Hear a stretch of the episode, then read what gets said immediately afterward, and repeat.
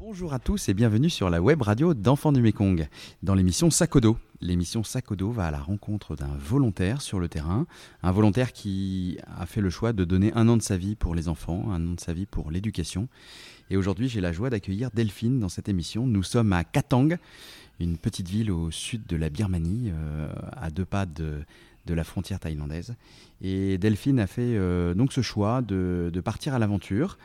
Euh, Delphine a 33 ans, elle vient de Grenoble et elle travaillait jusqu'à maintenant dans un groupement d'employeurs. Et voilà, donc c'est un, un choix euh, audacieux et je suis très heureux de, de t'avoir dans cette émission. Bienvenue Delphine. Merci Guillaume. Alors tu es là depuis le mois de novembre. Ça fait trois mois maintenant. Est-ce que tu peux nous dire quelles sont tes premières impressions de, de cette mission? Un grand plaisir. J'ai été projetée dans cette mission, euh, véritablement. J'ai un peu l'impression d'être arrivée là à la vitesse de la lumière. Ici, euh, ce qui est formidable, c'est que on découvre et on vit euh, énormément de choses nouvelles. On découvre tous les jours. Alors ça consiste en quoi ta mission? Et bien cette mission se base pour moi sur la zone de- du sud de la Birmanie, avec un total de 20 programmes. Chaque programme, en fait, euh, réunit euh, un certain nombre d'enfants qui sont parrainés. Donc un programme c'est un lieu, euh, c'est une ville ou un village Ouais. où des enfants sont soutenus. ou des, voilà, des internats, euh, des anciens camps de réfugiés, euh, où en effet, parmi euh, tous les enfants qui font partie de ces lieux, il y a une partie de ces enfants qui sont arrêtés par enfants du Mékong. Donc il y en a une vingtaine et toi donc tu vadrouilles de, sur tous ces programmes en quoi En moto, en bus, à dos d'éléphant Enfin comment tu fais pour aller voir tout Eh ben, j'aurais bien voulu à dos d'éléphant, mais non, aujourd'hui c'est le bus qui prime sur ma zone. Du coup, c'est entre 6 heures de bus et euh, 30 heures de bus, Avec des paysages incroyables. avec des paysages très changeants, en effet. Par exemple, à, à, qui est au nord de la zone sud, c'est euh, des, des montagnes karstiques comme euh, on a au Vietnam, mais sauf qu'elles sont pas du tout entourées de- de- d'eau. Avec moins de touristes que euh, sur la baie d'Alang sans doute. hein. Ouais, un petit peu. Quoique ça se développe beaucoup.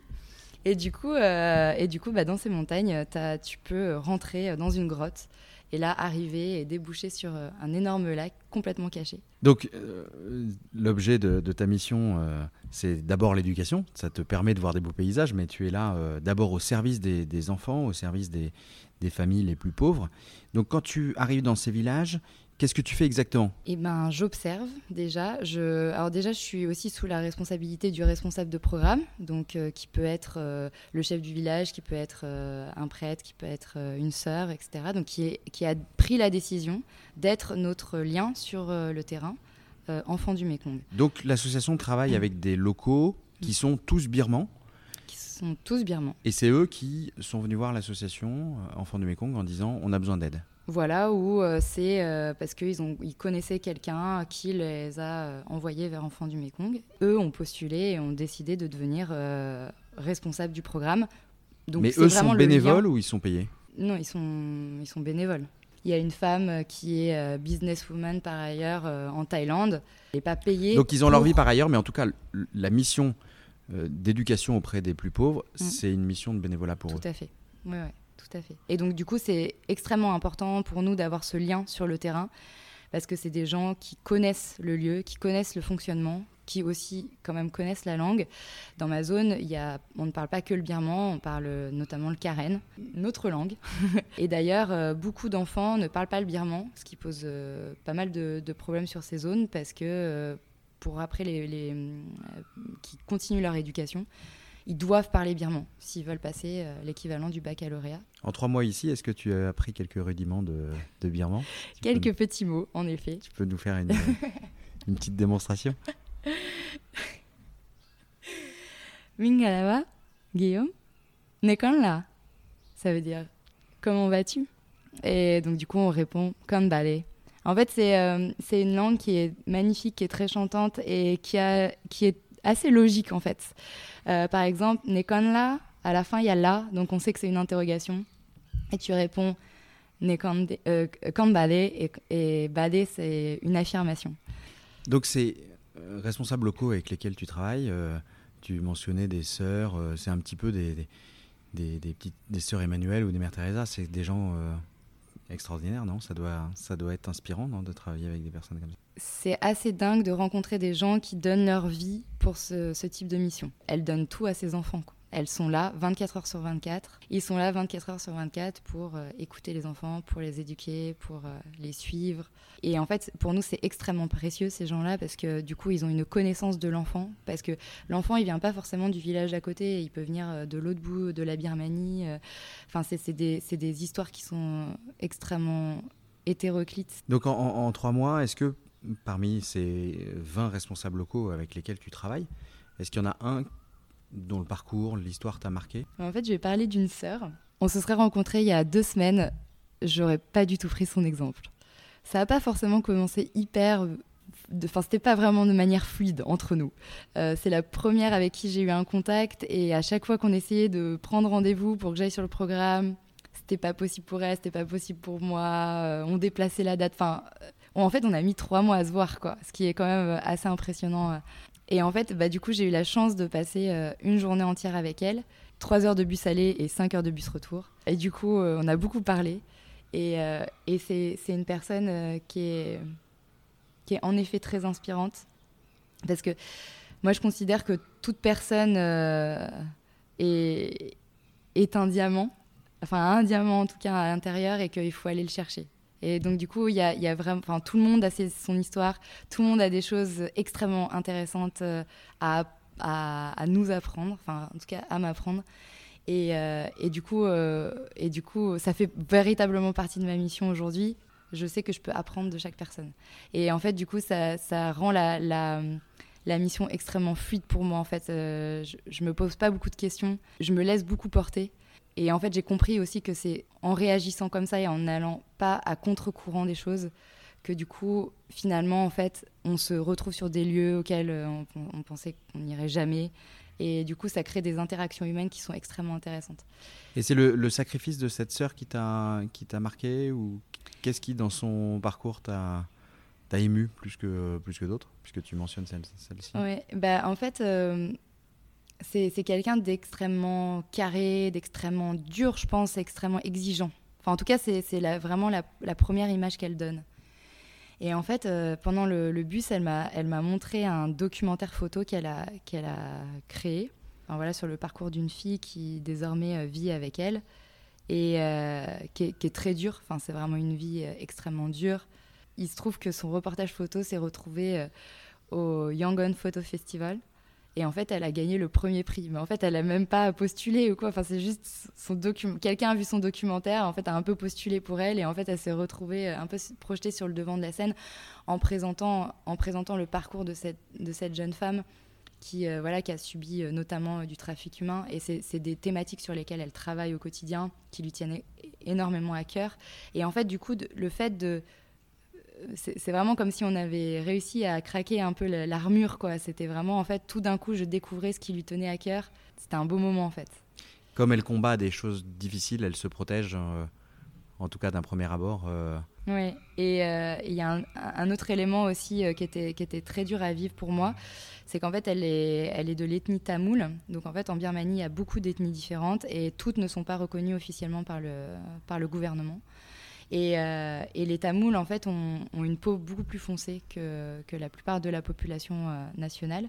Et donc, du coup, subissent énormément de racisme, mais extrêmement violent. Euh, Et, là, du coup, je me suis retrouvée donc, avec cette sœur, en plus, qui est, vraiment pas très grande et qui est vraiment trop chou, dans le bus. Et là, et vraiment, elle, elle, a demandé à un homme de fermer la fenêtre parce que le conducteur allait mettre la climatisation. Et il a refusé de le faire. Et j'ai vu dans son regard, mais une haine que j'avais jamais vue en fait dans un regard humain, je pense. Et ça m'a dans le regard de cet homme. Ouais. Et ça m'a vraiment surpris en fait. Je, en fait, je comprenais pas ce qui se passait. Voilà, il, a failli euh, l'agresser physiquement et tout dans le bus, donc moi j'étais prête à intervenir, même si je sais pas si j'aurais pu faire grand chose. Mais et en fait, ça m'a voilà, ça m'a ça m'a vraiment choqué parce que c'est aussi bah de confronter euh, cette période un peu d'émerveillement ou en, tout cas de projection qu'on a d'une culture, d'un pays, etc., avec euh, des réalités euh, qu'on vit et enfin qu'on a du coup la chance de vivre, qui sont pas tous les jours faciles. Et en fait, cet homme, du coup, l'a, je pense, insulté quand il est sorti du bus. Là, du coup, la sœur m'a expliqué que c'était le fait qu'elle soit tamoule et donc elle subissait ça. tous les jours. ouais, très régulièrement. C'est fou qu'une personne qui subit ça tous les jours donne sa vie pour d'autres personnes. Ouais, c'est assez incroyable, mais en même temps, je trouve que je trouve que justement, ça lui donne peut-être une compréhension et et une force. Et du coup, je pense qu'elle elle, elle, s'est aussi donné ce, ce rôle de, de protection. Alors pour revenir sur la mission, donc tu vas avec les responsables locaux dans les villages, mais pour quelles raisons Qu'est-ce que tu fais quand tu y arrives? Est-ce que tu visites des familles? Quel est exactement l'objet de tes visites? Bah, en effet, euh, il y, a quand même beaucoup d'objectifs à, des visites. On, a la chance quand même d'avoir un, très très bon suivi euh, de ce qui se passe sur le terrain euh, d'un volontaire à l'autre. On est capable en fait d'aller faire, donc d'arriver dans un village et, et d'être projeté en une heure dans, dans une famille et en fait d'être en capacité de, de savoir que bah, l'enfant avait des migraines et que peut-être il avait besoin de lunettes. Et, Parce que tu as des traces des volontaires, des volontaires précédents. Et toi-même, tu laisseras des traces pour les volontaires suivants. Et, et ça, c'est véritablement magique en fait pour eux comme pour nous finalement. Parce que en fait, ils, comprennent pas d'où vient cette Enfin, c'est comme si en fait on, voyait dans une boule de cristal pour eux. Enfin, c'est que hmm. c'est. Et donc du coup, on arrive et on est là. Euh, oui, alors du coup. Euh, donc on a le nom de tous les enfants, on a l'âge de tous les enfants, on sait dans quelle classe ils sont. Et donc ta présence permet une traçabilité totale pour vérifier que les enfants parrainés vont bien à l'école, qu'ils sont en bonne santé? Surtout, voilà, ouais, par exemple, qu'ils sont en bonne santé, c'est extrêmement important parce que du coup, euh, ou même que un des membres de leur famille, enfin que, que, toute la famille en fait aille plus ou moins bien parce que euh, il, se peut que euh, il se peut qu'il y ait des, nouvelles naissances qui euh, nécessitent bah, plus de revenus pour pouvoir nourrir toute la famille. Il se peut que que le père soit obligé d'aller travailler du côté thaïlandais qu'il y ait eu une séparation dans le couple, dans la famille, euh, que la femme soit, mise avec un beau-père violent. Enfin, en fait, du coup. Oui, parfois, c'est des accidents de la vie qui, génèrent une situation de pauvreté extrême. Oui, et puis surtout, en fait, euh, ce qui est important, c'est vraiment euh, qu'on ait assez d'informations pour pouvoir protéger l'enfant et, s'assurer, en fait, qu'il a toutes les possibilités pour aller à l'école mais aussi pour qu'ils se construisent dans des bonnes situations, en tout cas dans les meilleures situations possibles, euh, qu'ils soient entendus, qu'ils soient écoutés, qu'ils apprennent à réfléchir aussi, parce qu'en Birmanie, c'est un système éducatif qui est basé sur euh, l'apprendre par cœur. Donc, c'est un système éducatif qui est en train d'être modifié, de se développer, de, muter. Mais évidemment, ça va prendre des années. Euh, c'est un pays qui a, qui a, vécu bah, beaucoup, de, beaucoup de conflits armés un gouvernement militaire. Et donc, du coup, bah, c'est un peuple euh, qui aujourd'hui euh, courbe les chines, en tout cas qui n'a pas pris l'habitude de donner son avis. Et donc, du coup, en fait, ils il, pensent à demain, ou même à ce soir, est-ce qu'ils vont peut-être pouvoir manger ou pas ce soir. Et quand on vient leur poser des questions en disant qu'est-ce que tu veux faire quand tu es grand? Bah, c'est une incapacité totale pour eux de répondre. Et en fait, ce qu'on voit en fait au fil des années, Là, ça fait, je crois, une bonne dizaine d'années que Enfants du Mekong a créé euh, les premiers programmes euh, en Birmanie. Et on voit quand même qu'il y a une évolution dans leur capacité à se projeter dans l'avenir. Et ça, en fait, c'est magique de voir ça. Toi, tu arrives et, en fait, ça se trouve, le, bambou et le volontaire d'il y a 9 euh, ans, eh ben, il a mis quelque chose en route. Et en fait, toi, tu récoltes les fruits 9 ans après. Et tu vois que, en fait, bon, l'enfant, peut-être qu'il voulait être pompier, peut-être qu'il voulait être euh, infirmier, enfin voilà, il a, il a eu plein de projets en fait dans, dans son, dans son parcours euh, scolaire. Mais en fait, il y a un moment où il prend des décisions en fait pour lui. Quand on parraine euh, un enfant, en quoi sert exactement le, le, le parrainage? C'est pour payer de la nourriture Concrètement, comment est utilisé sur place Ça va dépendre en fait des enfants, des programmes, des situations de vie pour payer l'école, euh, jusqu'à un certain niveau, en fait, l'école est gratuite entre guillemets. Après, euh, vu que, vu que c'est de l'apprentissage par cœur, les enfants sont obligés de, de, suivre des cours du soir. Et ça devient de plus en plus euh, obligatoire, en fait. Et ces cours du soir coûtent énormément d'argent. Et coûtent de plus en plus d'argent parce que les professeurs et les systèmes scolaires ont bien compris qu'en fait, finalement, bah, voilà, on peut, on peut faire payer plus. un autre volontaire m'expliquait que comme les enseignants sont mal payés par l'État, ils ont tendance à donner des cours complémentaires. Mm. et pour réussir l'examen, il faut aller à leurs cours complémentaires. Et forcément, uniquement les classes moyennes ou les plus riches peuvent se payer ces cours complémentaires. Mm, mm. Donc nous, on, réduit cette injustice avec une partie du parrainage. et une autre partie, permet de payer euh, des uniformes, de la nourriture, c'est ça? Des uniformes, euh, des cahiers, des crayons. Et puis aussi, ça va venir pour euh, toutes les conditions de vie de l'enfant. C'est-à-dire que si il vit dans un internat, bah, du coup, ça va participer aussi aux frais de nourriture. S'il vit dans sa famille, bah, ça, il va aussi ramener une partie de cet argent-là auprès de sa famille bah, pour pouvoir se nourrir lui et puis bah, du coup en faire aussi un petit peu profiter sa famille. Donc c'est une bouffée d'oxygène pour, pour l'ensemble de la famille. Ouais, ce qui est hyper important parce qu'on on voit très bien qu'il y a une différence entre les enfants qui sont soutenus moralement en fait, par leur famille ou qui ont un cadre euh, de vie familiale qui est plus stable que les enfants euh, qui n'ont qui ont pas cette chance-là. Tu es là seulement depuis trois mois, mais est-ce qu'il y a une visite euh, d'une famille ou un échange que tu as eu avec un enfant qui, qui t'ont touché? Du coup, je suis allée dans un village et, et c'était le tout début de ma mission. Et, et, donc, du coup, on va visiter deux familles. Une famille qui a une maison avec un sol en bois. Et en sortant de la maison, il, il, faut arrêter ce parrainage. Parce qu'il y a des familles qui sont beaucoup plus pauvres que celle-ci. Et là, je me, vraiment, je, je me demande un peu euh, euh, pourquoi, enfin, comment est-ce qu'on peut considérer que cette famille n'est pas pauvre?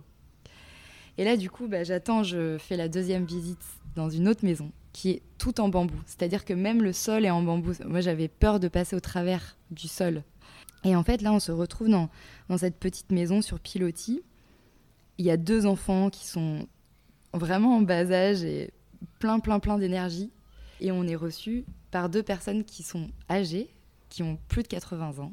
Au fur et à mesure de, la rencontre, on comprend que, euh, que en fait, c'est pas les grands-parents. Les parents ont abandonné les enfants et c'est les voisins, donc ce couple de voisins, qui a pris soin des enfants. Et dans les conditions dans lesquelles en fait on voit qu'ils vivent, bah en fait là on comprend que clairement il y a une, une vraie nécessité à les aider parce qu'en effet l'autre famille elle a une plantation euh, à côté de sa maison, elle a un sol en bois, elle a un petit ordinateur portable, elle a un ou deux téléphones portables. Et en fait, finalement, dans la pauvreté, on est quand même obligé des fois de prendre des décisions qui sont assez ardues. Mais en même temps, cet enfant de la première maison, c'était le troisième d'une fratrie. Et donc, du coup, les, les, frères et sœurs étaient en capacité et en âge de travailler et du coup de ramener éventuellement de l'argent pour pouvoir participer aux frais euh, de scolarité du dernier. Donc il y avait les parents qui étaient encore euh, vivants et les frères et sœurs. C'était, il, avait plus de possibilités lui d'aller à l'école que les deux enfants en fait qui en fait n'allaient pas du tout à l'école et qui euh, passaient leur temps à courir dans la nature toute la journée. Donc tout l'enjeu de, ton travail avec les, avec les locaux, les responsables locaux, parce que c'est pas quelque chose que, une décision qui se prend seule, c'est de parfois d'aider des familles et puis une fois qu'elles s'en sont sorties, parce que c'était sans doute le cas de cette première famille, au moment où elle a été aidée, elle devait être aussi dans une situation euh, compliquée. Mm. Et lorsqu'ils s'en sont sortis, on, bah, on, leur, euh, on leur propose de mettre fin à ce parrainage. Et ça doit être euh, délicat à expliquer, mais cette première famille, elle, a dû le comprendre aussi, qu'elle était moins dans le besoin. Mm. Mais ça a, été, ça a été en effet tout un processus. Parce que, en fait, le, le frère aîné était parrainé et donc, du coup, euh, le frère aîné a décidé de, travailler et d'arrêter de ses études et d'aller travailler. Par principe, en fait, la famille pensait que, de fait, ça allait aller euh, sur le petit frère. Et, euh, donc, du coup, finalement, ça a été, une, vraie discussion aussi avec la responsable de programme en disant, mais donc, du coup, qu'est-ce qu'on fait là? Il nous reste un, parrainage sur ce programme qui en fait on privilégie Qui, vous pensez, en a le plus besoin aujourd'hui Et en effet, euh, c'est plus que des coups de pouce en fait, euh, ces, parrainages. Il y a encore énormément de, discussions à avoir, notamment avec les parents, parce qu'il y a beaucoup de parents encore qui ne voient pas l'intérêt de l'école et ils voient leurs enfants comme une main d'œuvre. Donc du coup, bah, en effet, on, on les prive. Enfin, en leur proposant d'envoyer leurs enfants à l'école, on les prive de main d'œuvre. Donc eux, ils voient ce qui se passe aujourd'hui. Mais petit à petit, en fait, on arrive à les comme tout à l'heure, en fait, pour les enfants, on arrive à faire en sorte qu'ils se projettent dans le temps et qu'ils comprennent que le fait que leurs enfants aillent à l'école, eh ben, c'est un, un investissement pour leurs enfants, mais aussi, surtout, aussi, enfin, aussi pour eux à l'avenir. Dans l'exemple que tu as donné de ces deux enfants orphelins, le, parrainage va sauver leur vie. Sinon, ils pourraient clairement pas aller à l'école. Donc déjà, ils vont, enfin, ils n'allaient pas aller à l'école jusqu'à ce parrainage. Et puis en plus, ils, vivent quand même avec deux personnes qui sont âgées on est quand même euh, en Birmanie, on n'a pas du tout les mêmes conditions. La même espérance de vie. Euh, ouais, et puis euh, les mêmes conditions d'aide aussi de, ces personnes-là. Et en fait, ces, personnes, elles pouvaient, elles pouvaient mourir d'un jour à l'autre. Donc hmm. après, qu'est-ce qui arrive à ces deux enfants? Si l'un ou l'autre je reviens un petit peu sur, sur toi, sur ton parcours. Ça fait maintenant trois mois que tu es là. Comment la mission te fait grandir? Tu mentionnais cette tu, donnais cette image du diamant, comment la mission euh, fait briller ce diamant qui est en toi? Déjà, il y a, quelque chose qui est formidable ici, c'est euh, la beauté du mimétisme. Parce que tout le monde sourit ici. Et donc, en fait, je pense que je passe ma vie à sourire maintenant. Ce qui n'était pas forcément le cas en France. Et euh, je me disais, pour rigoler d'ailleurs, en arrivant sur ma mission, je me disais, Franchement, c'est le meilleur, euh, la, meilleure préparation pour une mariée ou un marié avant, leur mariage, c'est de venir en Birmanie parce que du coup, tu apprends à faire euh, tes zygomatiques, mais à fond, quoi. Et euh, Il y a une annonce derrière ce. pour ta famille, peut-être Non, c'est bon, papa, maman, tout va bien. Vous ne serez pas obligé de casser la tirelire cette année. et. Voilà, et ça, en fait, ce qui est exceptionnel, c'est euh, qu'on ne parle pas du tout la même langue avec, euh, avec ces gens. Euh, on pourrait ne pas se comprendre et que ça crée des, des, frustrations ou des choses comme ça, mais en fait, non, pas du tout. c'est des sourires tout le temps. Et même si on ne se comprend pas, on rigole. Et en plus, les Birmans sont, sont quand même des gens formidables parce que même s'ils ne comprennent pas, eh ben, ils vont faire tout ce qui est en leur pouvoir pour savoir où tu vas, si tu es dans le bon bus, euh, où est-ce que tu vas dormir ce soir. Enfin, en tout cas, s'assurer que tu es en sécurité et que tout va bien se passer pour toi. Et ça, ça, ça rend la, mission tellement plus facile. Après, moi, j'ai choisi de faire ça. En plus, à une période de ma vie, quand même. Euh, enfin, voilà, tout était un petit peu sur les rails en France, quoi. Donc, du coup, là, j'ai vraiment, voilà, j'ai décidé de faire un, un, gros virage, en tout cas, pour, pendant un an. Et euh, je regrette pas du tout d'avoir pris ce, risque-là, que je, en fait je considère même pas comme une prise de risque, je considère ça vraiment comme une euh, construction. En fait, je pense que j'étais aussi intérieurement à un moment où euh, j'avais besoin de d'autres choses, d'apprendre autrement, pour pouvoir passer d'autres étapes, pouvoir me construire autrement et développer mon potentiel à moi aussi. Euh, et, c'est ce qui est très intéressant dans cette mission, c'est que euh, j'apprends autant que ce que je peux venir euh, donner ici. pour conclure, Delphine, est-ce que tu as une requête, un message à faire passer à, nos auditeurs? Bah, À destination des parrains, je, pense que vous n'avez pas pleinement conscience en fait de, de, de, tout ce que votre don apporte sur place. c'est c'est incroyable. Et vraiment, euh, si vous pouvez venir rendre visite à votre filleule sur place, et c'est vraiment des moments magiques. Ce qui m'a énormément touchée et ce qui me porte en fait tous les jours, c'est euh, tous les messages d'amour que je, que je reçois de la part de mes proches, de mes amis. Et en fait, je m'attendais pas du tout à ça. Et du coup, c'est aussi ce qui fait que, euh, que tous les jours, en fait, je suis sûre d'avoir pris la bonne décision. En sautant dans ce vaisseau à la vitesse de la lumière. faut arriver jusqu'ici. Donc, euh, du coup, merci pour ces messages. C'est donc une double requête. Euh, venez rendre visite à Delphine, euh, chers amis et proches de Delphine, et puis parrainer un enfant, comme ça, ça sera une, une deuxième raison de venir. Voilà. Merci beaucoup, Delphine, de, de cette belle émission, et puis bonne fin de mission. Merci beaucoup. Merci d'avoir écouté ce podcast de l'émission Sakodo. Vous pourrez découvrir d'autres aventures de volontaires bambou sur le site internet enfandumekong.com dans la rubrique Actualité, mais aussi sur toutes les plateformes de podcast Deezer, Spotify, SoundCloud, Apple Podcast, Google Podcast. À bientôt.